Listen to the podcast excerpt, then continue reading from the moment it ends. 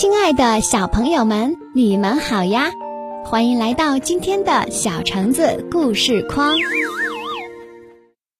欢乐六一大聚会，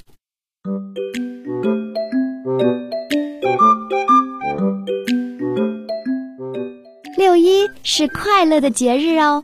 对了，那天是儿童节，儿童节就要到了。小动物们也悄悄行动了起来。小松鼠果果拖着下巴想：把好朋友们叫到一起开个聚会，该多好啊！想到做到，果果立马开始写明信片，邀请好朋友们，请大家儿童节那天上午一定要来参加聚会。猫头鹰豆豆回信说：“太没有创意了。”聚会当然要安排在午夜才有氛围，让我们唱歌跳舞庆祝吧。豆豆说的有道理，果果又给大家发了明信片改时间。爱困的果果准备节日白天补个觉，晚上好好招待朋友们。很快，小鸡哦哦的信来了，他言辞激动地说。到了晚上，我们鸡根本什么都看不见，怎么庆祝啊？果果拍了下脑袋，恍然大悟。这下子，果果准备亲自上门，挨个了解朋友们的时间安排。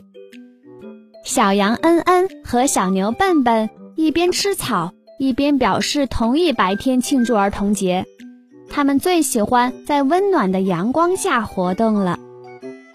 小猫花花伸了伸懒腰，说道：“晚上当然是晚上啦，白天我困得两只眼睛都睁不开。”小麻雀秋秋说：“聚会当然白天才热闹，晚上黑乎乎的，多吓人呐！”一堆麻雀叽叽喳喳的跟着重复了一百遍。小松鼠果果听得好头疼。连时间都无法统一，这个聚会可怎么办下去呀？果果揉着脑袋想。熊熊乐乐出了个主意，不如时间宽一些，大家节日那天什么时间来都行，这样就没问题啦。这真是个好主意。果果立马通知了好朋友们，在妈妈的帮助下。他还自己做了个超级大的蛋糕。很快，儿童节到了，早起的小鸡窝窝第一个来了。他对这个聚会表示很满意，因为他吃到了第一块蛋糕。接着，总是惹祸挨批评的小麻雀秋秋来了，他拉住果果的手，聊了两个钟头的烦恼事儿。小羊恩恩和小牛笨笨顶着暖洋洋的太阳来了。他俩吃过蛋糕后，把用青草编制的帽子送给了果果。熊熊乐乐摇晃着胖胖的身躯来了。他跟胖胖的恩恩和笨笨有着聊不完的减肥话题。这个聚会简直太棒了。到了下午。客人们都走了，小猪轰轰才慢悠悠地赶来。他竟然吃掉了所有的蛋糕。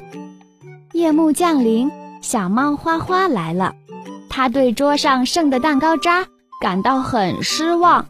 哎，看来我来晚了。果果招待朋友累了一天，有点瞌睡。一声尖利的高音让他惊醒了。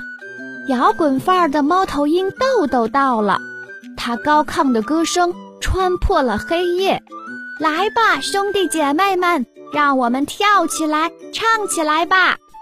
豆豆一个人又唱又跳，非常亢奋。